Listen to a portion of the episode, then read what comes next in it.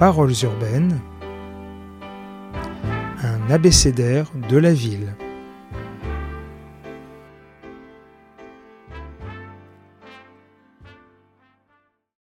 P comme projet. Bonjour Patrick Henry. Bonjour Xavier. Alors, euh, je vais introduire légèrement le CV, mais vous allez compléter parce que je ne suis pas toujours euh, à la hauteur. Et puis, je n'ai pas un petit côté euh, presque administratif à faire ces fiches. Alors, vous êtes architecte, vous êtes urbaniste, vous enseignez à l'école d'architecture de Paris-Belleville où vous êtes professeur. Je crois que vous enseignez le projet, donc d'où votre invitation. Et puis, euh, vous avez écrit quelques livres. Un, vous êtes venu à la librairie, que c'était Les 100 mots de la vie, les 100 mots de l'urbanisme. Les 101 mots. Les 101 mots de l'urbanisme. C'est que ça date un peu. C'est un petit peu ancien, oui. C'est 100 mots de l'urbanisme. Et puis surtout, entre autres, un de vos faits de gloire, c'est que vous avez participé à cet énorme projet quand la ville de Nantes a décidé de, remettre à plat, réorganiser, refaire, et on va évidemment parler parce que ça sera euh, évidemment un exemple qui, illustrera, mhm. donc euh, à Nantes et précisément à l'île de Nantes, on verra quelques mots. Est-ce que j'ai oublié quelque chose? Non, c'est à peu près complet. Merci de cette présentation. Non, à Belleville, peut-être préciser que non seulement j'enseigne le, projet urbain et je dirige depuis, euh, à la suite d'André Lorty, que vous avez reçu, je crois, euh, le, DSA, le diplôme de spécialisation en projet urbain, justement, euh, qui est une spécialisation sur ces questions urbaines et territoriales. Alors, vous me tendez la perche à mon introduction. Et effectivement, je, me suis demandé comment j'allais aborder le problème avant de vous recevoir. Ça, c'est le premier point. Je commençais un peu à regarder les livres euh, et c'était assez indigeste sur ces sujets-là. Et puis, l'idée m'est venue de me dire que tout d'un coup, il y a un processus global qui est le projet urbain architectural, qui est maintenant l'alpha et l'oméga de la fabrication de la ville, qui est évidemment enseigné en amont. Et donc, j'ai eu la prétention de me dire, on va essayer de décortiquer ça pour donner un minimum de clés aux auditeurs pour qu'ils comprennent, entre autres, et d'une certaine façon, comment la ville se fabrique. Et ma première question est assez naïve, et vraiment naïve. J'en ai des faussements naïves, mais celle, elle est vraiment naïve. Et c'est presque dire comment on en est arrivé là? Comment on est arrivé maintenant à ce que dans la fabrique de la ville, dans la façon dont on fait de l'urbanisme et de l'architecture, on soit dans cette logique de projet? Et si vous le savez, à partir de quand, à votre point de vue, on a basculé dans une ancienne façon de faire, ou peut-être on en dira quelques mots, à cette idée de projet Première question, avant de décortiquer comment tout ça se goupille. on peut resituer les choses assez simplement, effectivement. Alors, il y a plusieurs façons de faire la ville. Moi, je pense déjà qu'on peut la mettre au pluriel. On n'est pas obligé de dire il y a une façon de faire la ville. Il y a plusieurs façons. Euh, je pense que la, notion de projet urbain, c'est assez clair qu'on peut la, la, situer au milieu des années 80, dans, son expression. On a toujours fait la ville, on a toujours dessiné la ville, la ville a toujours été pensée, euh, construite, etc. Mais euh, le processus, la, méthode finalement projet urbain, elle est née dans les années 80 en réaction sans doute au, modernisme, la manière d'un peu brutale de faire la ville, avec des travaux préparatoires, avec les discussions qui ont eu lieu de part et d'autre des Alpes, avec les architectes italiens, urbanistes français et italiens dans les années 70-80 qui ont pensé le retour à la ville, pour le dire simplement. Et puis cette manière de faire la ville, c'est-à-dire de, dire que la ville est un processus maîtrisé euh, par les collectivités. Euh, pour euh, réussir à fabriquer des nouveaux quartiers. C'est aussi une manière de faire qui euh, réinvestissait aussi ce qu'on a appelé les friches urbaines, des lieux un peu délaissés en périphérie des centres-villes. Vous avez cité l'île de Nantes, on y reviendra peut-être. Euh, c'est exactement ça. C'est-à-dire qu'on a un territoire qui est en marge du centre-ville, on a besoin de l'urbaniser. C'était vrai aussi d'Oralil. C'est aussi l'arrivée des grands équipements structurants comme les gares TGV en France, etc. Enfin, c'est des occasions qui donnent les moyens à la collectivité de fabriquer un morceau de ville à un endroit donné et donc d'associer un certain nombre d'acteurs euh, autour de ce, projet qui se formalise et qui prend le nom de projet urbain.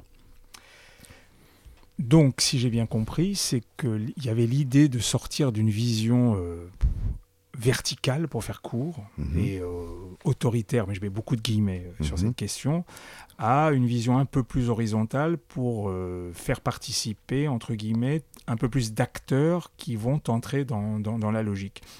au début, ça s'est fait de façon un peu bricolage. Qui, quel est le pour vous une situation, un projet pour être faire un peu répétitif, qui tout d'un coup est symbolique de se dire voilà, on il y, a eu le monde d'avant et le monde d'après.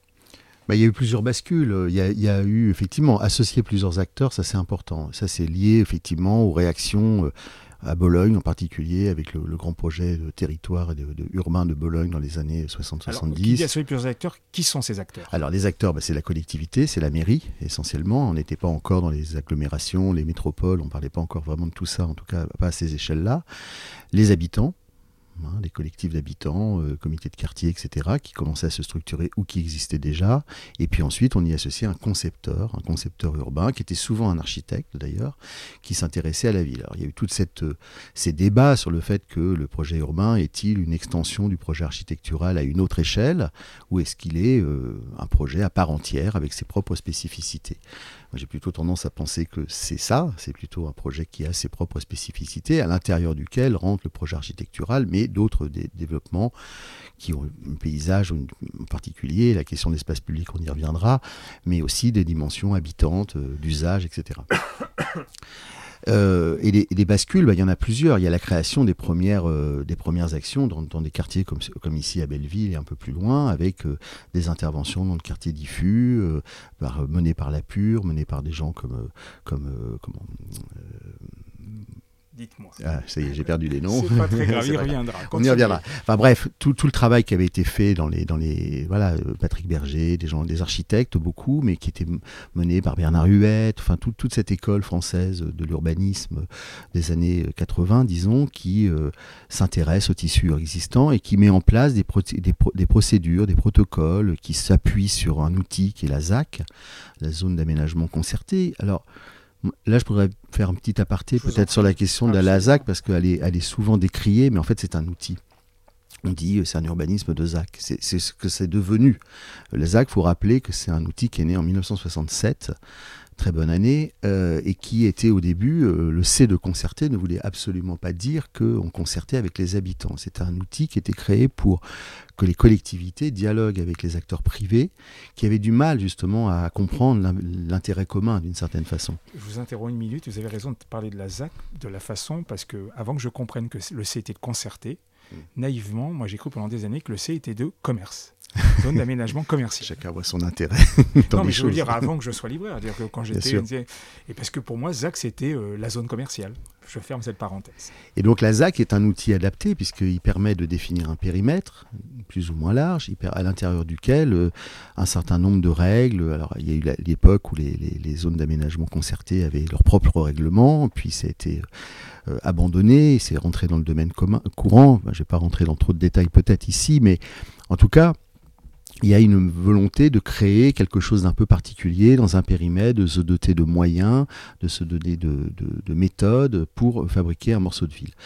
Donc il y a, à mon avis, les premières actes parisiennes multisites dont je parlais, à Ménilmontant, Belleville, etc., qui sont, à mon avis, des points de départ extrêmement importants parce que justement, elles étaient peut-être, euh, et on devrait peut-être les regarder même maintenant aujourd'hui d'une manière un peu attentive, euh, parce qu'elles avaient cette capacité justement à s'intéresser à ce qui était déjà là, à considérer l'état des lieux comme un, comme un, un, moyen vraiment d'appuyer du projet et de faire des transformations, somme toute assez radicales, mais très intégrées à leur environnement et en accord aussi avec les populations, enfin autant que possible. Hein, pas sans critique évidemment, mais voilà.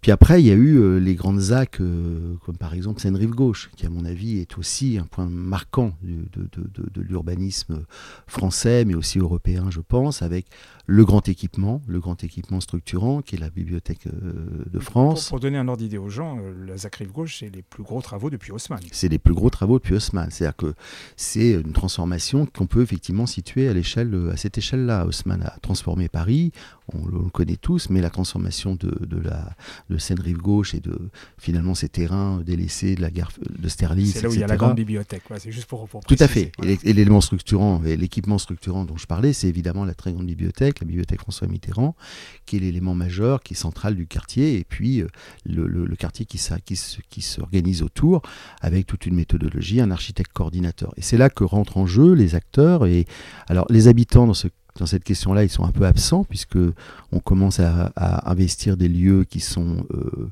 moins en prise euh, avec des quartiers habités directement ou indirectement. Donc peut-être on s'affranchit un petit peu trop vite de cette question-là. On nomme un architecte coordinateur qui est urbaniste, qui dessine, disons, le plan masse, le plan d'ensemble, pour le dire simplement, et puis qui dessine, qui va plus ou moins dans le détail. On constate au début que les, zones d'aménagement concerté, euh, ces projets urbains, sont très dessinés en amont. Les gabarits sont imposés, l'écriture architecturale est très forte. On a parlé d'ailleurs euh, à propos de, la, de, Paris Seine Rive Gauche autour de la très grande bibliothèque, qui était la première tranche de, ce grand projet euh, de transformation de Paris, euh, de néo-haussmanisme, hein, avec une partition des immeubles extrêmement classique, avec un soubassement commercial, avec des étages courants, des toits, des toits etc., etc. Et donc après sont appelés des acteurs de l'immobilier privé ou public pour venir construire des immeubles immeubles sur des lots avec leur propre architecte. Ça, c'est un peu la l'ossature de base, je dirais, du, projet. Un peu l'idéal type. C'est l'idéal type, absolument. Et puis cet idéal type, au fil du temps, bah, il s'est un peu complexifié. La part de la promotion privée a sans doute augmenté. Les acteurs privés ont pris de plus en plus d'importance. Et d'ailleurs, moi, je considère que le, projet de Paris Seine Rive Gauche est extrêmement intéressant dans la mesure où, quand on le regarde sur Google Earth, on voit la taille des îlots qui augmente au fur et à mesure qu'on va vers le périphérique, donc au fur et à mesure qu'il se développe dans le temps, puisqu'on est parti de, de la Bibliothèque de France à proximité de la gare de Sterlitz, pas très loin en tout cas, et puis on va vers le périphérique et on voit la taille des îlots je ne parle même pas du gabarit des immeubles dont certains sont en train de se terminer actuellement. On, y reviendra peut-être ou pas. À mon avis, je pense qu'on va pas y échapper. on va pas y échapper. Euh, on voit la taille des, îlots augmenter parce qu'elle s'adapte aussi à la, production du, logement en particulier et plus largement des programmes privés. Donc euh, la ville s'adapte aussi aux gabarits, euh, aux épaisseurs, aux tailles d'îlots de la promotion privée bien ou mal, c'est pas un jugement de valeur, c'est un constat. Euh, on avait avant des épaisseurs, on avait on donnait une certaine typologie, une morphologie aux, îlots, aux tailles d'immeubles, et puis chemin faisant, ben, on les adapte à la production, à la taille des logements, au type d'opération, euh, sur des critères de rentabilité, etc. Puisque tout ça reste aussi, et c'est un peu le côté non visible finalement de ces opérations, c'est euh, la question du bilan, la question de, faire tourner une économie, euh, l'aménageur qui est souvent, euh, qui était avant une société d'économie mixte, qui maintenant sont des sociétés euh, publiques d'aménagement, était avant des sociétés d'économie mixte donc dans lesquelles il y avait à la fois du public et du privé. Maintenant, c'est des sociétés qui sont entièrement publiques, mais normalement, elles doivent faire tourner un bilan où, grosso modo, elles vendent des terrains et pour aménager avec les recettes les espaces publics qui, sont, qui, vont permettre de distribuer le quartier terminons dans cette genèse euh, euh, de la nouvelle façon, ou la, mutation de la façon de faire, faire, faire la ville. Donc là, vous avez parlé de, projets qui étaient emblématiques. Deux questions. Euh, un, est-ce que le glissement s'est fait à toutes les échelles? Et je dirais une autre question, est-ce qu'il s'est fait simplement? Est-ce que là, est-ce qu'on s'est retrouvé dans une sorte de querelle, euh, les anciens contre les modernes? Voilà, En disant que, est-ce que ce, processus, ce basculement s'est fait de façon assez fluide? C'est-à-dire, bah oui, maintenant, ça, paraît évident qu'on doit faire comme ça. Et surtout, euh, est-ce que ça se jouait uniquement dans ce, type d'échelle? Ou alors on arrivait à avoir sur des unités urbaines euh, beaucoup plus petites où tout d'un coup ce mécanisme, ce processus se mettait aussi en place? Oui, c'est ça qui est, intéressant dans, l'histoire des projets urbains et, celle des ZAC qui sont un peu liés d'une certaine façon, même si encore une fois le, la ZAC euh, est un outil, euh, c'est que cette méthode s'est appliquée à différents territoires et c'est presque la méthode qui a supplanté la question du projet. Moi, je, pense beaucoup à ça. C'est-à-dire que sur ces des territoires comme celui qu'on vient de citer à Paris, ou l'île de Nantes, ou Oralille, ou, ou Confluence à Lyon, enfin les grandes opérations urbaines sur des territoires assez importants, on pouvait trouver une forme de logique, avoir cette grande cohérence territoriale, euh, urbaine, etc. Mais quand on a commencé à descendre dans des échelles plus petites, je dirais, enfin en, termes d'échelle scalaire, quoi, enfin en termes de dimension, euh, on a continué à appliquer le même modèle. On n'a pas cherché à modifier véritablement les choses et on a gardé cette espèce de alors d'abord de binôme ou de duo entre l'élu et l'architecte d'une certaine façon, l'architecte coordinateur. Donc ça a été beaucoup de villes qui ont lancé euh, dans les années 90, 2000 euh, leurs projets urbains, leurs grands projets urbains euh, avec un certain nombre d'architectes stars ou en tout cas se considérant comme tels, venant dessiner, renouveler, renouveler telle ou telle ville en région, un peu partout en France. Mais on a peut-être perdu là euh, la spécificité du projet, c'est-à-dire la question de euh, l'adaptation finalement à chacun des contextes, euh, la reproduction systématique de modèles, l'uniformisation d'un certain nombre de réponses architecturales, mais aussi urbaines, avec l'aménagement des espaces publics qui se sont un peu standardisés, on peut le dire comme ça. Et donc, pour répondre à ma question qui était en préalable, est-ce que ce, basculement, je n'ai pas le mot adapté, euh, a été confronté à des oppositions. Disons, on ne fait pas l'urbanisme comme ça, euh, euh, on démultiplier les acteurs qui vont débattre, ça ralentit les choses, enfin, que sais-je Ou alors, naturellement, tout d'un coup, c'est venu on a eu l'impression que le basculement, le glissement s'est fait tranquillement. Est-ce que vous avez ce sentiment-là? Peut-être ça n'a pas existé. En tout cas, c'est une question. Bah, ça s'est fait assez naturellement. Euh, je, oui, j'ai l'impression que ça s'est fait en tout cas d'une manière assez, euh, assez consentie par la plupart des acteurs. Euh, donc les acteurs publics, les, les, concepteurs, etc.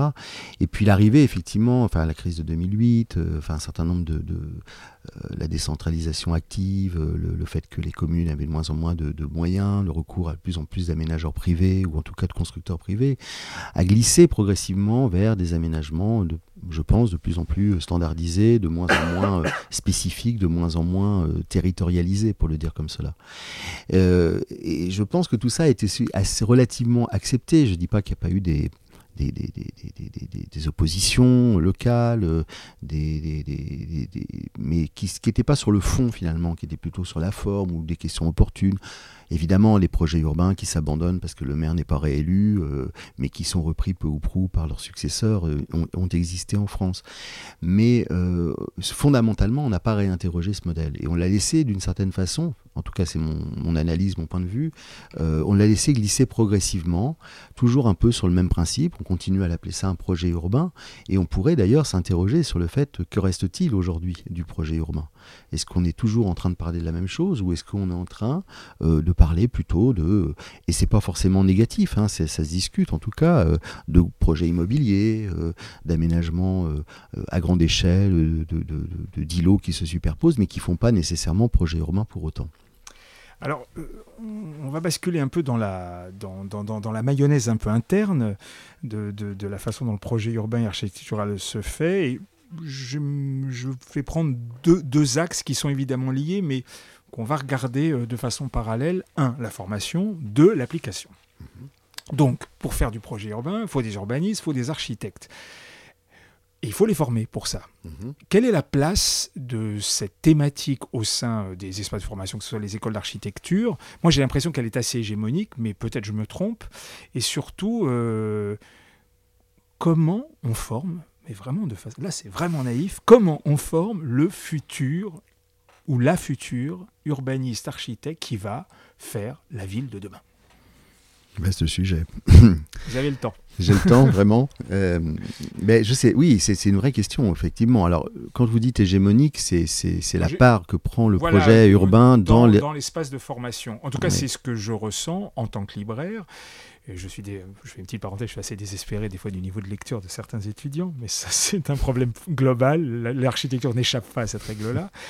Et je vois bien euh, comment, dans la façon dont ils présentent les choses, où l'enseignement du projet prend une part très très importante dans, dans, dans, leur cursus que par rapport à peut-être euh, les sciences sociales, euh, la ville ou la construction, enfin que sais-je, c'est vraiment, voilà, ça, ça sent le bloc. Le projet. Voilà. Oui. Bah, c'est vrai que l'enseignement du projet continue à être le, point central de l'enseignement de l'architecture. Alors par projet, c'est un peu la boîte noire. Quoi. C'est un peu... Alors justement, décortiquons un peu, on va faire simple. On va faire simple. Alors, euh, on, va, on, va, on va considérer déjà qu'il y a de progressivité dans les échelles peut-être dans l'enseignement de l'architecture. Peu ou prou, il y a des variations dans, selon les écoles, selon les, selon les contextes, mais globalement, la licence, c'est-à-dire les trois premières années d'enseignement de l'architecture, puisque maintenant les enseignements d'architecture sont sur le mode euh, du, LMD, du LMD licence master doctorat, absolument. Et c'est important le D, il faudra, y revenir sans doute. Euh, initialement, enfin, peut-être pour revenir un tout petit peu en arrière avant le LMD, si je peux me permettre, l'enseignement de l'architecture sur le modèle grosso modo Beaux-Arts, hein, pour faire simple, c'est-à-dire avant 68, c'était le projet, rien que le projet et que le projet. Ce que raconte très bien Philippe Paneret, dans son livre euh, voilà, qu'il a autoproduit. Hein, c'est assez, assez, fascinant historiquement en tout cas. Donc on était sur le projet, rien que le projet, donc le dessin, euh, le parti, comme on disait aux Beaux-Arts, euh, la prise de position sur un site, etc. Euh, débarrassé de tout contexte, de toute euh, opposition, de tout programme, où on inventait le programme d'une manière extrêmement simple et légère, mais sans véritablement se soucier de, contraintes réelles.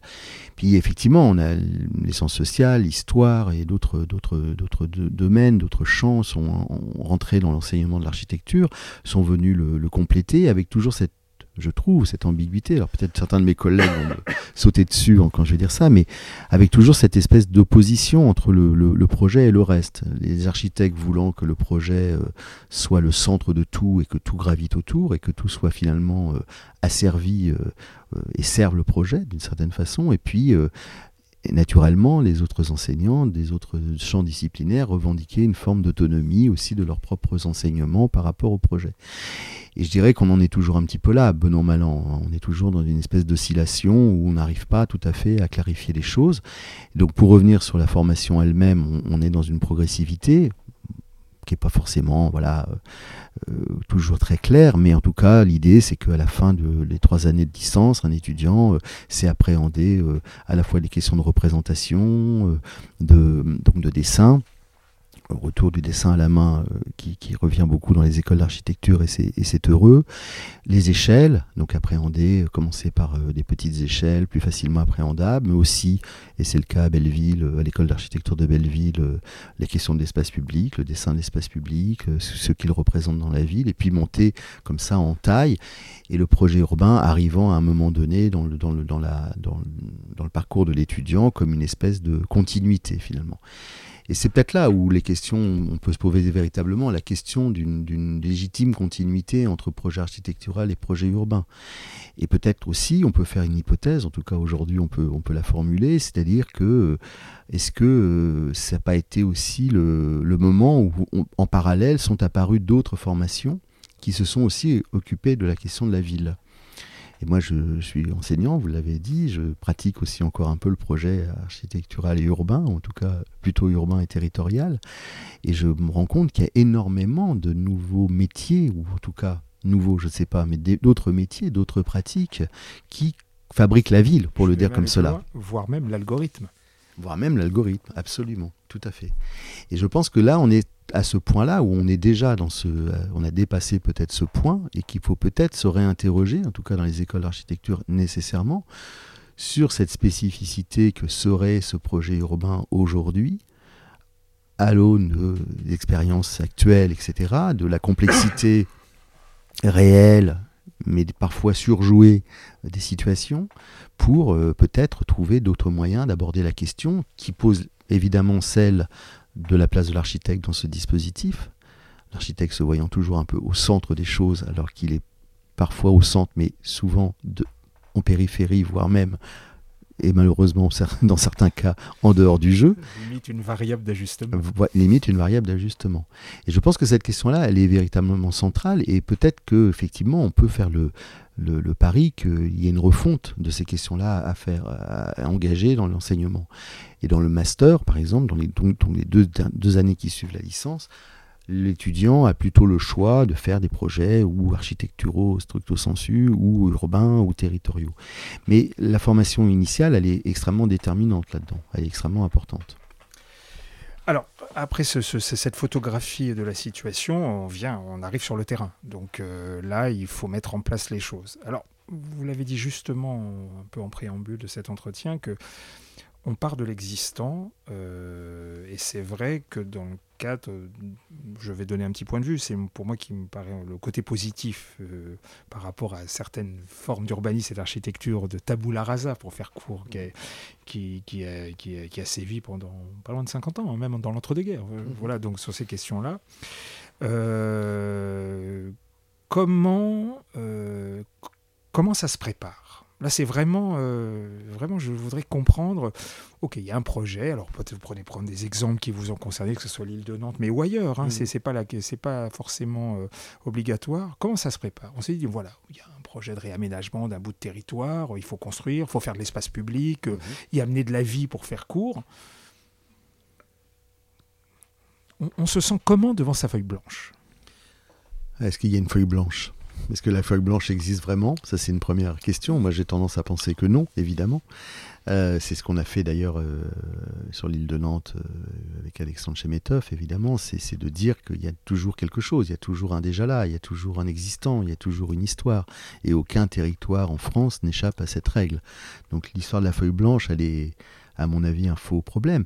Comment on fait? C'est un programme souvent politique qui prédétermine euh, l'existence d'un projet urbain, la nécessité de créer des logements, la nécessité de créer des nouveaux équipements, la nécessité de renouveler euh, les tissus urbains existants, la nécessité de, de se réapproprier des, des espaces industriels qui sont en déshérence ou qui sont arrêtés, etc. etc. Enfin, voilà, ça c'est le point de départ. Donc ça, c'est le point de départ. Et comment on, construit ce préambule? C'est quoi? C'est la lecture, l'observation euh, On discute euh bah Là, toutes les méthodes sont très différentes selon les cas. Hein. Moi, En clair, il n'y a pas de méthode.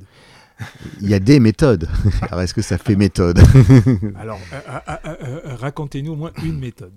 Bah, moi, je peux vous raconter les méthodes que, que je pratique et que, qu'on a pratiquées sur l'île de Nantes, c'est-à-dire un, travail de de compréhension du, contexte, d'arpentage beaucoup, de, marche, pour le dire simplement, d'arpenter les territoires, de les, connaître, de les rencontrer, d'aller à la rencontre aussi quand il y en a des habitants, et c'était un travail d'enquête finalement.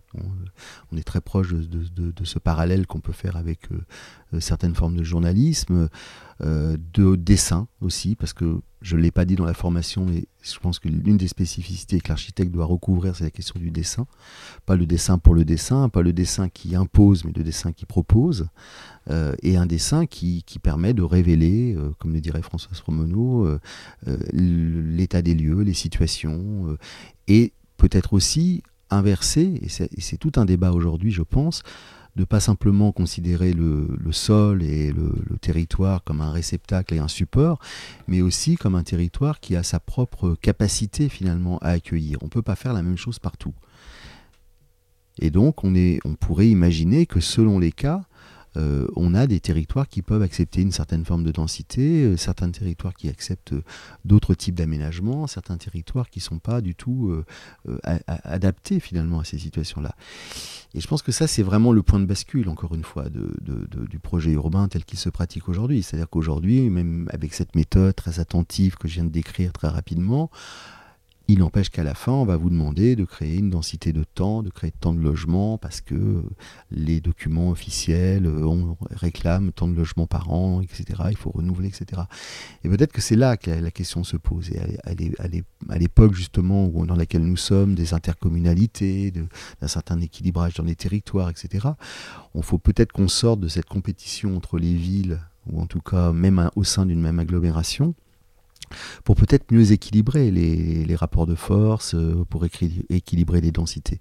C'est un peu un monde idéal que je décris là, mais je pense que dans certains cas, et en particulier dans des villes dites moyennes, euh, c'est des, questions qui sont tout à fait euh, d'actualité aujourd'hui. Donc on, passe à cette étape-là. Alors l'étape suivante, c'est qu'on remet, au début, on remet un peu sa copie j'imagine. comment ça se passe on, on a une proposition de dire, bah voilà, comment nous, nous voyons les choses avec tout ce qui a été intégré euh, en amont? Première question, et surtout, comment c'est reçu? Et j'imagine que la partie de ping-pong doit commencer. Bah, la partie de ping-pong, elle commence déjà dans le choix de l'équipe d'architectes, concepteurs, enfin d'urbanistes, on va dire, puisque aujourd'hui, euh, ça s'est étendu, comme je le disais tout à l'heure on a des équipes de plus en plus complètes, on demande de plus en plus de spécificité. Donc la partie euh, initiale, est de plus en plus importante, elle est de plus en plus lourde. Enfin, elle était, parce qu'aujourd'hui, on est peut-être encore, j'y reviendrai tout à l'heure, dans une accélération finalement des choses et dans une compression finalement de ces études. Que la Macronie est en train de faire bouger un peu les lignes là-dessus. Mais ça, c'est personnel. Mais on en reparlera à la fin parce que ça a aussi un enjeu sur la fabrique de la ville. Je vous en prie. Tout à fait. Et puis surtout, euh, donc on remet sa copie. Donc là, on est vraiment dans le déroulé un peu. Euh, idéal ou en tout cas voilà d'une consultation. ce sont les, on va dire les professionnels qui, qui, donnent leur vision des choses. Voilà, fort de cette analyse de ce temps de travail préalable, on va dire, des premières esquisses, des premières hypothèses d'installation, de plans, alors qui peuvent se traduire par euh, ce qu'on avait inventé sur l'île de Nantes, le plan guide. Euh, qui était vraiment le, rapport entre un état des lieux et sa transformation. Ça peut être des grandes maquettes, enfin tous les supports nécessaires à diffuser, faire comprendre, expliquer et, valider d'une certaine façon un plan d'ensemble, pour faire simple. Hein, on est vraiment on y va très très simplement là. On va rester pédagogique. Voilà, euh, un plan d'ensemble qui va ensuite servir de euh, schéma directeur, de plan guide, euh, voilà, pour l'aménagement du quartier ou de la zone en question. Et donc, selon votre expérience, est-ce que souvent, est-ce que c'est assez vite raccord avec euh, le commanditaire pour faire court, ou les commanditaires, puisque maintenant il y a beaucoup plusieurs acteurs, ou euh, l'expérience, selon votre cas, évidemment il y a plusieurs cas, mais montre que tout d'un coup, ben, c'est souvent un hiatus. C'est-à-dire ce que peut proposer, on va dire, les professionnels dans leur représentation des choses et euh, le jugement de valeur, mais sans jugement, qu'auraient euh, les acteurs en termes d'attente mais ça dépend aussi de la façon dont, le commanditaire, pour reprendre l'expression, qui est le commanditaire déjà? C'est le maire, c'est le président de la, la, communauté de communes, c'est le directeur de la, société d'économie mixte ou la société publique d'aménagement qui le, qui le commande. Donc déjà, le regard n'est pas tout à fait le même. Si c'est une commande politique, si c'est une commande économique, plutôt économique. Enfin, déjà, la réponse, elle varie aussi en fonction de la personne qui le qui, la formule, évidemment. Euh, c'est itératif pour, le, pour, le, pour prendre cette expression un peu fourre-tout, mais c'est un peu itératif. C'est-à-dire qu'il y a des allers-retours. C'est pas, euh, on disparaît pas pendant six mois et on réapparaît avec son plan, sa maquette, etc. Il y a des, il y a des échanges. Euh, pour reprendre l'exemple de l'île de Nantes, la consultation, même avant même le choix de l'équipe d'Alexandre Chemetov et de Jean-Louis Berthommieux à l'époque, euh, a été suivi de neuf mois d'échanges, de dialogues, etc. C'était une vraie construction collective de choix, d'une méthode de travail, d'un projet urbain, etc. Aujourd'hui, ça va beaucoup plus vite, effectivement. Euh, et, l'espèce de folie, euh, parfois, de, construction, de volonté de construire, fait brûler un peu les étapes, y compris celle de la concertation et d'une plus large appropriation des choses. Ça dépend aussi si la, commande est très bien formulée ou elle est très précise. Si effectivement la question pose sur la constitution, je sais pas, euh, construire tant de logements, tant de centaines de logements, euh, il est évident que la réponse va être beaucoup plus simple que si la question est beaucoup plus ouverte et beaucoup plus large. Euh, il peut y avoir effectivement des hiatus entre la commande politique et la, proposition, mais généralement tout ça étant quand même extrêmement bordé, quoi, est extrêmement encadré. Il a pas de, encore une fois, on disparaît pas pendant six mois et on réapparaît pas avec son plan sous le bras et on n'est plus à l'époque où on avait cette photo dans Paris Match des architectes justement sur le forum des Halles, voilà, etc., qui présentaient fièrement leur maquette sortie tout fraîche de leur atelier. Alors, continue, euh, remontant le processus temporel, vous avez le feu vert. Mhm. À quoi on est confronté? Là, on s'est dit, ça y est, là maintenant, il faut y aller, on va fabriquer de la ville. Comment ça se passe? Bah, est-ce que c'est, est-ce que c'est comme le dit un célèbre film, un long fleuve tranquille, ou pour être un peu vulgaire, comme moi je parle comme un chartier, là on va dire les emmerdes commencent. Les emmerdes elles ont déjà commencé, mais en tout cas elles continuent. Non, tout à fait. Euh, ça dépend aussi le type de mission. Et, là, on, là, on vient un petit peu dans l'actualité, on mélange un petit peu les, choses dans notre conversation, mais euh, ça dépend aussi le type de mission qui est confié à l'architecte euh, coordinateur, urbaniste coordinateur on a tendance aujourd'hui à voilà une équipe à jeter les bases d'un projet, euh, proposer un plan, disons pour faire encore simple, hein, euh, et puis c'est une autre équipe qui va lui succéder. Euh, la chance que nous avons eue encore une fois sur l'île de Nantes, c'est que notre mission a duré dix ans et qu'elle a permis à la fois d'établir les bases du projet urbain, son, son dessin, le plan guide, ses grands objectifs, et puis aussi de la maîtrise d'œuvre d'espace public. Et souvent, ces choses-là maintenant sont dissociées. C'est-à-dire que euh, celui, celle qui va réaliser l'espace public n'est pas celui qui a dessiné le projet. Donc on a une espèce de, superposition comme ça, de compétences, d'interventions de, plus ou moins bien coordonnées, plus ou moins bien euh, organisées, etc., qui parfois créent même des, des, des, des, connexions par rapport aux, projets d'origine et par rapport, au, par rapport aux aux objectifs initiaux. Donc ça, c'est aussi important de dire ça. Quand on voit le résultat, souvent, euh, entre le moment où le projet a été dessiné, euh, c'est des temps relativement longs. Hein. c'est le fameux temps long de la ville hein, dont on, parle souvent. Euh, je sais pas, 5 ans pour élaborer un projet, etc. Le temps qui se réalise, il peut passer 5 à 10 ans, effectivement. Donc c'est aussi ces questions-là. Et là est apparu dans les années 2000, plutôt 90-2000, avec un rôle important qui est celui du maître d'ouvrage qui est le relais technique finalement du, politique. Petite définition, c'est quoi? En plus, c'est l'occasion de t'en parler, parce qu'il y a maître d'ouvrage, il y a aussi maître d'œuvre. Alors, moi, je sais ce que c'est, mais c'est pas mal de temps en temps prendre une minute, maître d'œuvre, maître d'ouvrage, qu'est-ce que c'est? Alors, j'ai pas, j'ai pas amené le, dictionnaire de l'urbanisme de, de, de et Merlin, mais euh, le maître d'œuvre, c'est celui qui dessine finalement, qui, qui, qui réalise l'œuvre pour le dire simplement. Donc avec cette ambiguïté aussi que est-ce que dessiner la ville, c'est dessiner une œuvre? Donc le corollaire, l'autre, c'est celui qui fabrique. Et, non, qui, le commande, qui, le commande, qui le commande. Et le maître d'ouvrage, c'est celui qui commande l'ouvrage. Donc c'est la, la puissance politique et ensuite la délégation faite à une SEM ou à un. Donc le, mauvais esprit que je suis, c'est celui qui a le chéquier. C'est ça. Donc, vous, je, je, vous ai interrompu, mais c'est très très important ce que vous dites si j'ai bien compris, l'évolution du projet urbain architectural, c'est aussi la montée en puissance, si je vous ai bien écouté, du maître d'ouvrage. Tout à fait. je pense que ça, c'est une autre bascule. Vous me, posiez la question au début de notre discussion sur euh, des, projets un peu repères. Je pense que là, il n'y a peut-être pas de projet, mais plutôt une posture, je dirais, qui s'est beaucoup exprimée dans le projet d'Oralil avec euh, Jean-Paul Baito, qui, a été euh, le maître d'ouvrage opérationnel, disons, disons maître d'ouvrage politique qui était euh, dans le cas de le Pierre Mauroy, et puis le maître d'ouvrage opérationnel, technique, disons, qui était Baito. Mais Baito, il s'est pas simplement euh, contenté, je dirais, d'être l'exécutant, il avait aussi sa propre vision et sa propre organisation.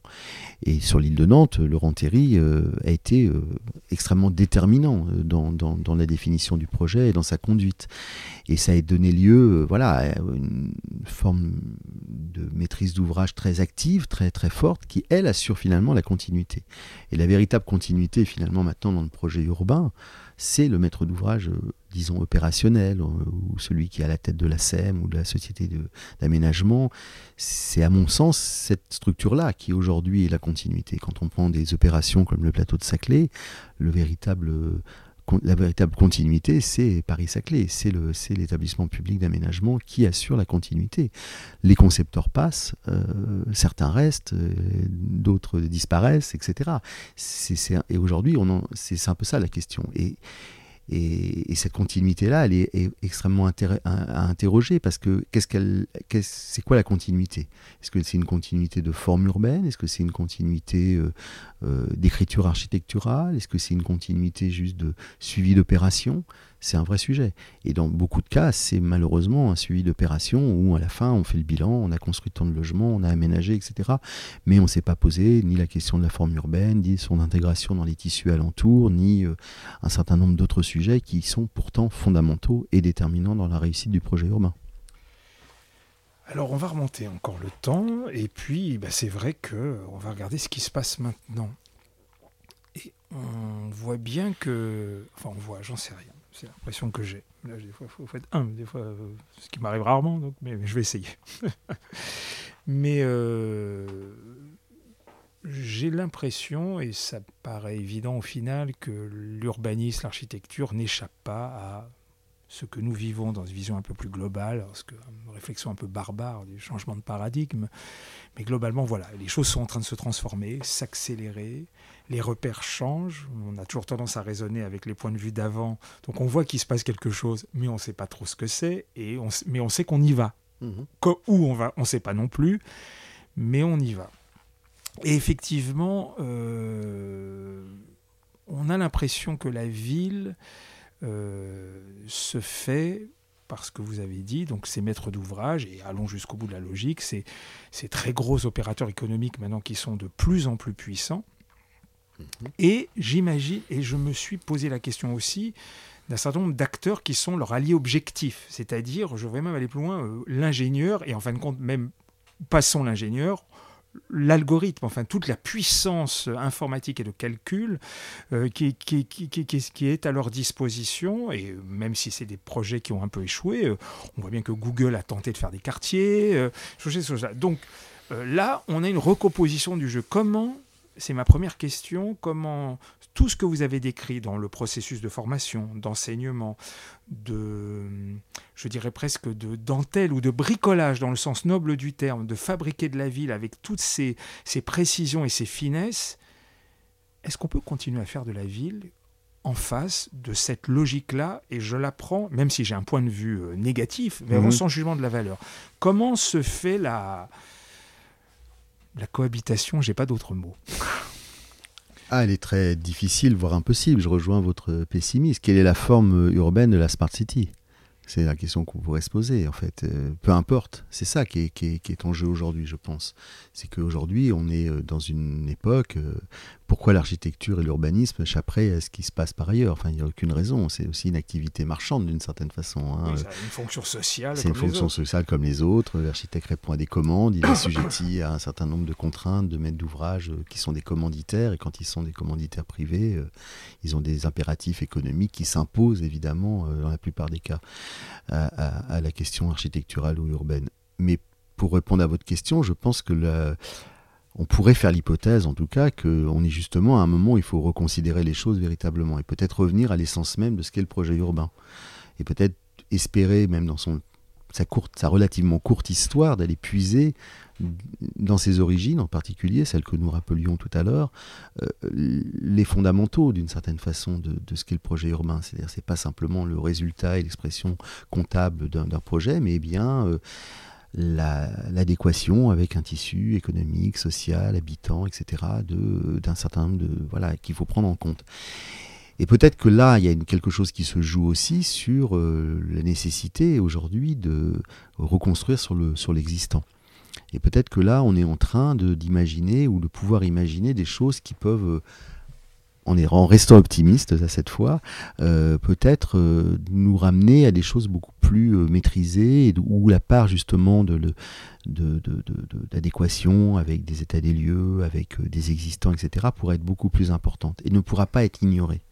Quand on construit, comme on est en train de le faire autour des gares du Grand Paris, euh, pas polémiquer sur ce sujet-là, mais on pourrait, euh, on construit un peu ce qu'on veut d'une certaine façon. C'est-à-dire que on est en train de créer un espèce de méga réseau euh, d'infrastructures et autour desquels on fait émerger des nouveaux quartiers qui sont des densités qui sont pas du tout en accord nécessairement euh, avec euh, l'environnement actuel. Mais quand on va avoir épuisé d'une certaine façon ce genre de, terrain et qu'il va falloir aussi revenir dans euh, des densifications plus douces, plus à même, des, plus proches des centres-villes, etc., on va, je pense, être obligé, enfin j'espère même être obligé de reconsidérer les choses avec beaucoup plus d'attention et de reprendre le temps justement de ces études préalables, euh, de, des temps peut-être un peu plus longs de mise en œuvre des choses, peut-être aller moins vite et peut-être espérer que euh, on retrouve euh, ce que je disais tout à l'heure, l'essence même de ces projets. Je sais pas si.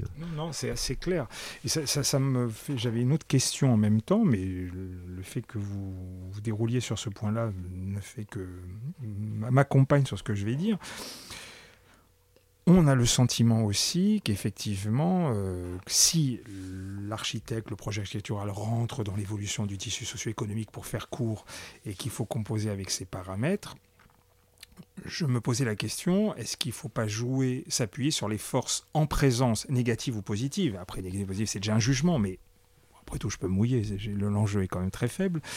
Euh, sur ces questions, premier euh, force ultra puissante, j'ai le sentiment, mais là je pars sur votre contrôle, que la fabrication de la ville, il y a un alpha et l'oméga, c'est la rente foncière et financière, qui est, le, point d'entrée, plus que le point d'entrée, le, tunnel, l'autoroute qui fait que on va rebâtir l'organisation par rapport à ça. Première force. Mhm. Et il y en a une autre qui est émergente, un peu plus atomisée, on va dire les gens, les mm. citadins, les choses comme ça. Est-ce que entre, voilà, entre ces forces, qui moi évidemment j'en vois une force plus positive, et ça c'est mes points de vue, euh, mm. donc euh, il faut évidemment les relativiser, mais si on les prend en tant que tels, est-ce que là on a euh, des points d'accroche, soit pour aller à la bataille, soit pour accompagner? Question. Question, question compliquée parce que, encore une fois, les contextes sont très différents. Mais vous avez raison, le foncier, la ronde foncière, c'est l'essentiel. Enfin, la question foncière est fondamentale dans le projet urbain. Elle a été, je pense, trop euh, pas négligée parce que justement, mais elle ne rentrait pas dans la fabrication. C'est-à-dire qu'on avait tendance à imaginer que les terrains étaient acquis euh, euh, comme ça, facilement, ou en tout cas ils étaient libres, etc. La complexification de la ville qui se construit maintenant sur elle-même, même si c'est un vieux slogan, un vieux débat, va peut-être amener les choses un peu différemment. Il y a de plus en plus, et je reste optimiste aussi sur ce sujet-là, des collectivités avec des outils qui existent, hein, les établissements publics fonciers, euh, un certain nombre d'établissements qui... Pour vous, l'acteur public peut reprendre la main L'acteur public doit reprendre la main. L'acteur public doit reprendre la main. Euh, et, et, et c'est pas qu'une question de moyens, évidemment, c'est une question de moyens financiers. Celui qui a le chéquier, comme vous le disiez tout à l'heure. Néanmoins, il a des moyens coercitifs, il a des, outils qui sont souvent méconnus, qui sont souvent mal utilisés, qui nécessitent évidemment un courage politique qui peut aller jusqu'à des moyens coercitifs, euh, de mise à disposition, de, préemption, enfin voilà, que des gros mots hein, d'une certaine façon, mais qui sont effectivement, et et on pourrait, on pourrait le dire, la, meilleure préemption, c'est celle qui ne va pas au bout. Mais au moins, on la, on la maîtrise, on a une forme de, de puissance publique qui est agissante et qui rentre dans cette question du foncier. Alors il y a aussi toutes ces histoires de nouvelles foncières, de, de déconnecter le, le, coût du foncier du coût de la construction, de ne pas être propriétaire du terrain, de, de pouvoir faire construire euh, sans nécessairement acheter, le terrain, ce qui permet de réduire des coûts. Enfin, il y a plein de montages aujourd'hui. Et justement, profitons de cette espèce de... Voilà, vous parliez des algorithmes, vous parliez de tout ça. Profitons de tout ça pour repenser complètement le, le modèle et pas simplement être dans une vision très linéaire, en tunnel, où la puissance publique se voyant de moins en moins puissante, laisse, délègue, au contraire, qu'elle doit revenir dans le jeu. Et c'est à ce moment-là, je pense que les puissantes, euh, les puissances, pardon, euh, habitantes, je sais plus comment vous les avez appelées. on va dire, allez, on va dire civiles. oui, là, la société civile, pour le dire comme ça, peuvent revenir aussi dans le jeu, parce qu'il n'y a pas de raison, en fait. Et dans la mesure où aujourd'hui, la majorité des projets vont se dérouler dans des tissus urbains constitués, Hein, puisqu'on revient sur c'est quand même le sujet de nos discussions, le projet urbain, comme la majorité des projets urbains vont se réaliser dans des tissus urbains euh, existants, ben, habités, il est évident que cette question-là doit devenir au centre. Ça veut dire peut-être des nouvelles formes osons le de gouvernance, de pilotage des projets, comment les choses sont pas simplement des concertations dont on connaît, euh, vous et moi, les limites et euh, les formes parfois euh, grand guignolesques qu'elles peuvent prendre, mais plutôt de, se dire est-ce qu'il n'y a pas véritablement une proposition de voilà d'une nouvelle gouvernance où les choses peuvent être débattues beaucoup plus en amont de manière beaucoup plus alors c'est un peu idéal mon, mon discours les auditeurs vont se dire ils rêvent complètement mais je pense qu'on est à, ce, à ce stade-là et je pense surtout que le, je crois profondément que la collectivité a tout intérêt à faire ça, sinon euh, euh, il va y avoir beaucoup de, dégâts quoi, sur les territoires. J'ai une autre question qui, en fait, j'en ai deux qui ont l'air différentes comme ça, mais je pense qu'elles sont assez liées et ça serait une façon de petit à petit de, conclure doucement notre entretien. D'un côté, si on continue à s'appuyer sur ce que vous dites, euh, les forces émergentes, on va dire, des habitants, j'ai l'impression qu'on n'a jamais autant parlé, en tout cas, dans, une sorte de dans le débat public. Alors, il faut toujours le modérer, euh, qui fait le débat public, où il se situe, tout ce qui va avec. De la participation des habitants, et quand on voit le résultat de fabrication de certains territoires, on s'est préoccupé de tout sauf des habitants. En tout cas, dans leur quotidien sur ces premières questions. Est-ce que cette contradiction-là, vous, l'observez? Et puis, il y a un autre point qui paraît déconnecté de ce que je viens de dire, sur la fabrication presque, on matérielle de la ville où le maître d'ouvrage euh, est donc euh, matérialisé souvent de plus en plus maintenant par ces gros opérateurs, on a l'impression d'une autre façon qui nous propose du geste architectural, mais qu'au final, on n'a non seulement plus besoin de l'architecte, et qu'il suffit du chéquier, de l'ingénieur et de la solution technologique pour pouvoir bâtir. Il suffit de voir les grandes tours dans toutes ces métropoles où, au final, c'est plus l'ingénieur qu'à la main que l'architecte qui a fait sûrement un dessin, j'imagine, parce qu'il faut faire de la com. Mais donc voilà. Et donc tout ça, mettons bit bout à bout, qui a l'air un peu disséminé, en tout cas atomisé dans une sorte de réflexion un peu brumeuse, ce qui est le cas. Mais euh, en tout cas, euh, je pense que ces grandes contradictions, quand on n'est mais pas besoin d'être spécialiste, simplement observateur et de voir nos vies de quartier, par exemple, je vais aller jusqu'au bout de mon raisonnement. Moi, j'habite un quartier dans Paris, dans le nord de Paris, qui a été monté de toutes pièces, qu'on appelle le quart de ZAC de Rosa Parks en tant que tel. Nous avons des logements de plutôt de bonne qualité. J'habite un logement social, je suis dans les critères. Mais euh, tout est fait pour les deux gros opérateurs qui, de, de, lieux de travail, la BNP, qui a tout son réseau de banques en ligne et son siège là, l'ICAD, énorme promoteur qui pèse à, à peu près 30 milliards d'euros, donc sort puissant, fier de la Caisse des dépôts. Donc pour ces salariés-là, tout est prévu, la restauration, les services en tant que tels, mais pour les gens qui y habitent, ça peut, ça peut paraître incroyable. 10 000 habitants, il y a zéro espace public, où le seul espace public, il est fonctionnel, c'est-à-dire consommons. C'est un peu déprimant quand même. C'est assez déprimant. décrit comme cela, c'est assez déprimant. Mais non, mais vous avez raison. Et, c'est vrai que la question, c'est d'arrêter de, considérer la ville comme un produit, évidemment. Et juste, pardonnez-moi, je, vous interromps. Et ça, ça a été proposé comme projet. Bien sûr. Continuez, pardonnez-moi. Non, non, non, non, mais c'est tout à fait la suite de, de, notre échange. C'est proposé comme un projet parce que maintenant, on appelle projet urbain euh, ou euh, projet. Euh, architectural, urbain, euh, un peu tout, tout ce qui se construit. Et, en fait, ce sont des projets immobiliers, disons le mot. Enfin, il n'y a pas de honte non plus à l'assumer. La question habitante, elle est aussi d'arrêter de, considérer, et, et c'est là où le projet urbain, euh, à mon avis, peut reprendre une force importante, s'il considère, y compris la question des logements, alors on en a beaucoup parlé avec la pandémie, la question du confort, la question des prolongements extérieurs, etc., etc., la taille des logements. Si la taille des logements est celle qu'on connaît aujourd'hui, c'est qu'elle est calée sur des prêts boursiers, c'est un produit immobilier euh, euh, fait pour le primo-accédant qui va pouvoir investir tant et tant. Bon, enfin, je pense que beaucoup d'autres gens, beaucoup plus savants que moi, l'écrivent, le disent, et, je pense que vous le confirmerez. Mais euh, donc, peut-être qu'il faut sortir la question euh, de la consommation de la question du projet urbain. Ça ne veut pas dire que le projet urbain n'est pas aussi un produit euh, voilà, achète, on vend des terrains, etc., où on construit des immeubles, etc. Mais que là, avant tout, c'est la question du bien commun. Enfin, c'est la question de, de, ce qui fait la ville, de ce qui fait le, le, commun de, de, la ville et dans laquelle chacun, comme vous le décrivez dans votre, Rosa Park, euh, habitant ou utilisateur des bureaux, peut vivre d'une manière complètement forte et là, la question, elle est, aussi là. C'est quelle place donner à l'espace public dans tout ça? C'est-à-dire qu'on est passé aussi, et là, on est dans un glissement. Euh, c'est plus qu'un glissement, c'est presque une dégringolade euh, entre la ville dite de l'espace public, pour reprendre les expressions qui fait des dans les années 90, euh, où on partait de l'espace public, et ce que nous avons fait entre autres à l'île de Nantes, où en étant maître d'œuvre, nous, de des aménagements d'espace public, on, maîtrisé, ou en tout cas on avait un point de vue sur la ville depuis l'extérieur vers l'intérieur. Aujourd'hui, on est dans un rapport qui s'est totalement inversé. Et c'est ce retournement-là que les collectivités devraient pouvoir refaire, quitte à trouver des clés de financement différentes pour réaliser des projets d'espace public, etc. Ça, c'est encore un autre sujet. Faut pas, mais il ne faut pas confondre en fait le, les moyens des objectifs. Et aujourd'hui, je pense que c'est les objectifs qui sont plus suffisamment clairs. On est en train d'appeler tout projet urbain, on est en train de tout mélanger, pour le dire comme ça. Oui, les, mots perdent beaucoup de leur sens. Les, mots perdent beaucoup de leur sens. Et quand on relit effectivement euh, les textes euh, des projets urbains, tels que je le disais tout à l'heure, de, des années 80, etc., on est bien dans un projet global qui intègre, qui intègre toutes les échelles et toutes les couches euh, de, la, de la société. Et on ne peut pas aujourd'hui faire cette économie-là. Et je pense que les collectivités, encore une fois, dans leur grande majorité, ont une responsabilité sur la durée, sur ces questions-là. Ils ne peuvent pas faire le quartier que vous venez de décrire. ça me paraît quand même assez évident. Ou, euh, je sais pas, les entrepôts McDonald's. Enfin, on pourrait multiplier comme ça euh, les, exemples. Là où il y a les entrepôts C'est ça, voilà, tout à fait.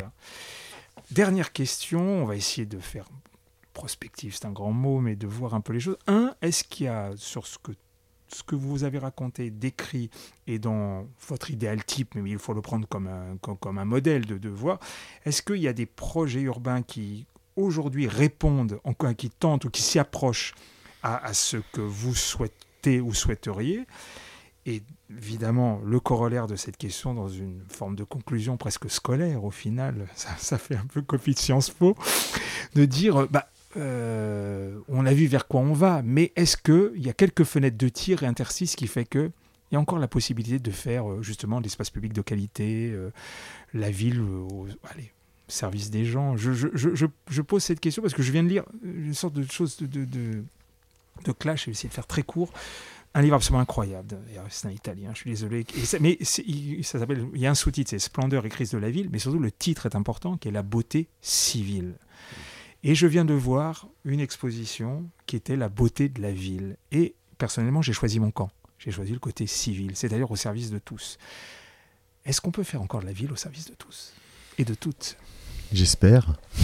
Alors, est-ce qu'il y a des projets déjà? Après la première question, qui, qui pour vous dit, allez, on, arrive quand même à, à, tenir cet équilibre et la question euh, de l'avenir. Des, des projets d'ampleur, euh, très sincèrement, j'en vois pas. Alors c'est peut-être par méconnaissance de ma part, mais des projets d'ampleur type ZAC, aujourd'hui, on est dans une espèce de fabrication très standardisée. Je pense que il y a toujours des éléments à sauver, si, je, enfin, si on regarde les choses un peu positivement. Il y a toujours un, euh, un espace qui est plutôt bien réalisé, il y a plutôt une procédure qui est plutôt intéressante. Moi, je pense qu'il faut, faut, aller voir du côté des, des, des, des plutôt des petites villes euh, et des, villes moyennes où, où, les choses sont en train de bouger d'une manière beaucoup plus euh, intéressante avec des opérations alors c'est une toute petite échelle, mais je pense à un projet à Fort-Calquier, par exemple, hein, euh, euh, qui, a restructuré son centre-ville en, travaillant euh, très attentivement sur les bâtiments, reprenant de l'espace public. Alors, certes, ce sont des toutes petites échelles, mais je pense aussi que ce sont à ces, échelles-là pardon, que les choses peuvent se reconquérir.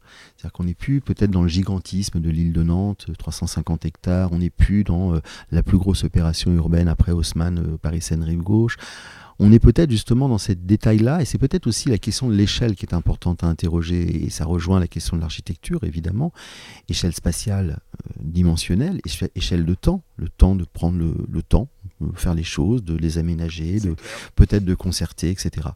Et moi, je crois beaucoup à cette question, et, ce renouvellement peut-être du projet urbain qu'on peut appeler de nos voeux, il passe, à mon avis, par cette... Euh, alors vous parliez de fenêtre de tir, oui, de se saisir de, la moindre occasion pour faire projet et de pas attendre qu'il y ait la grande opération, le grand équipement, euh, comme on l'a rêvé avec les Guggenheim et tous ces, euh, euh, tous ces avatars qui l'ont suivi, le musée Guggenheim à Bilbao, pardon, peut-être d'être plus dans une échelle du quotidien, pour le dire comme ça, plus dans une échelle de proximité, y compris dans les questions urbaines. Alors en fait, ma dernière question, elle était parce que j'ai l'esprit mal tourné. En fait, je voyais l'avenir en disant est-ce que c'est la ZAD contre l'opérateur? Est-ce qu'on va vers ça? On peut aller vers ça, on peut effectivement. Alors après, euh, moi je sais pas, je, suis pas, euh, je lis pas dans le mar de café euh, ni dans la boule de cristal, mais j'ai l'impression qu'effectivement on va avoir de plus en plus des réactions de plus en plus fortes. quand on aménage encore une fois sur le plateau de Saclay, sur des anciennes terres agricoles, je dirais qu'on est relativement tranquille par rapport à la ZAD, encore que.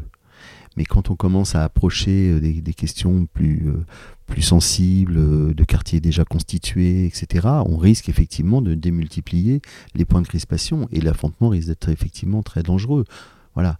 Et très dur. et, donc, on a intérêt à prendre ça en amont. Et peut-être, là encore, en travaillant les échelles, en travaillant les questions euh, de proximité. De, et je ne parle pas de la ville du quart d'heure, hein, on est bien d'accord, je ne parle pas de ça. Euh, Moi non plus. D'accord. Euh, on, est vraiment, on, peut aussi prendre les gens voilà, dans un système beaucoup plus d'intelligence finalement, d'intelligence collective, de, de, fabrication, où chacun finalement a sa place, parce que moi je ne crois pas non plus que tout le monde est architecte et tout le monde est urbaniste. Mais par contre, on peut aussi fabriquer les choses dans un dialogue qui dépend de la définition de fameux périmètres qui souvent déterminent les projets urbains. Eh bien, on va rester sur l'intelligence collective. J'aime beaucoup ça et qui est, à mon avis, la belle conclusion. Et en espérant que ce ne soit pas qu'un vœu pieux. J'espère aussi. Merci à vous, Patrick Henry, de vous être prêté à ce petit jeu de notre abécédaire euh, qui va avoir d'autres épisodes. On est presque à la moitié, donc euh, ça, ça, prend son temps, là aussi. Eh bien, euh, je vous renvoie aussi aux éditeurs de... Bah, il y a un peu de lecture, hein, donc les 101 mots de l'urbanisme, c'est toujours disponible. C'est aux éditions Archibook, c'est chez Archibook.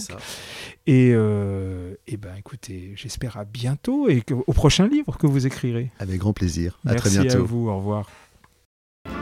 Paroles urbaines. Un abécédaire de la ville.